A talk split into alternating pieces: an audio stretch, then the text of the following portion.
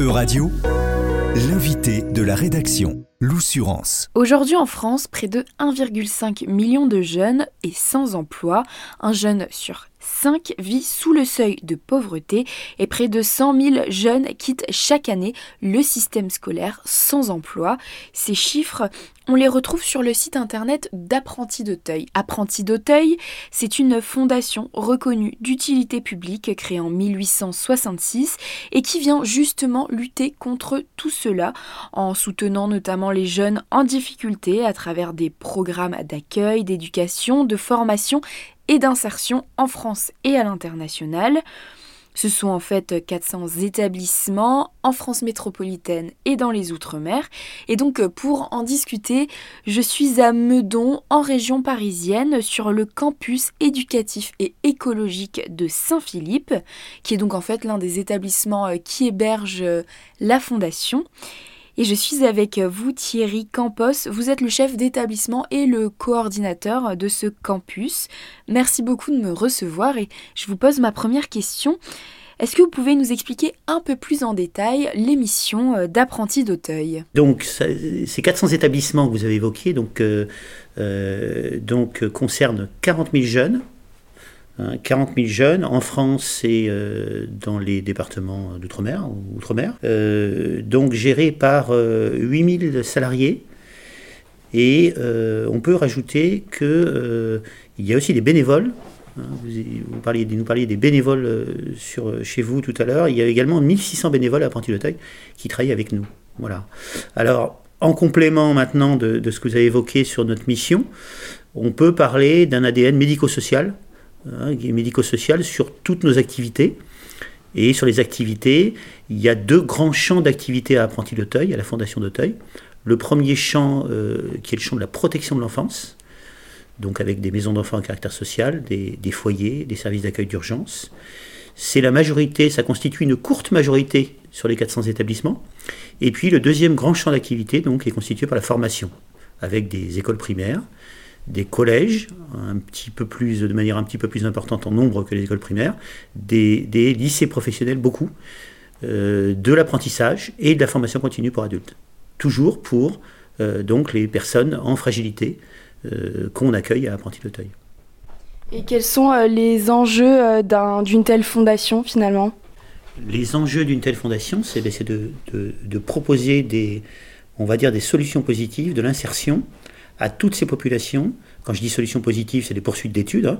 C'est pour les collégiens les, ou les enfants qu'on accueille en école primaire, il y, a, souvent eu des ruptures de scolarité. Donc là, c'est pour leur permettre de, d'avoir de stabiliser leur scolarité et d'avoir un diplôme. Et pour les lycéens et les apprentis, c'est donc de travailler l'insertion pour ces populations qui aussi ont été en échec dans le passé, euh, dans le domaine de la scolarité si on parle de la formation. Si on va vers la protection de l'enfance, eh bien, ce sont des, jeunes, euh, des enfants, des jeunes placés qu'on accueille. Et là, la question, la question est éducative. La question, c'est l'accueil, l'éducation, et comment stabiliser cette éducation et permettre, pourquoi pas, un retour en famille de ces jeunes ou euh, une insertion euh, dans la société.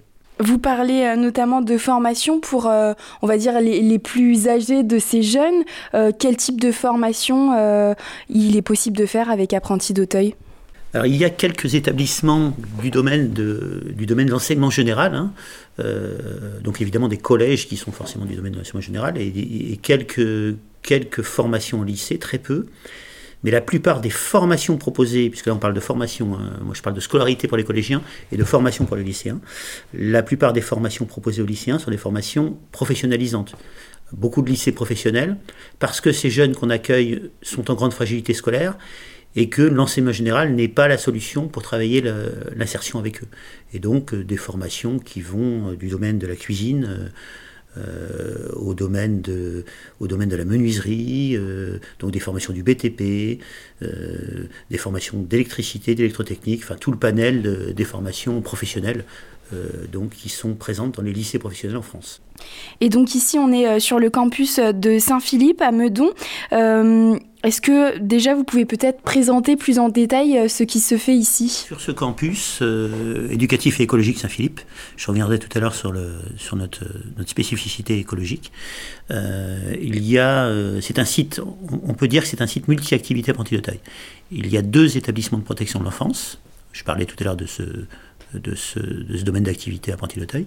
Donc une maison d'enfants à caractère social et une maison d'enfants à caractère social et un service d'accueil d'urgence ce sont les deux établissements de protection de l'enfance, et surtout, majoritairement sur ce site, il y a des établissements de formation, des structures de formation, donc qui vont d'un collège, euh, ils commencent par un collège donc sous contrat avec l'éducation nationale, un lycée professionnel sous contrat avec l'éducation nationale également, un lycée horticole et paysager donc sous contrat avec le ministère de l'Agriculture, de la formation euh, par apprentissage et de la formation continue. Donc il y a tout le panel euh, des formations euh, que peut proposer Apprenti Taille sur ces établissements.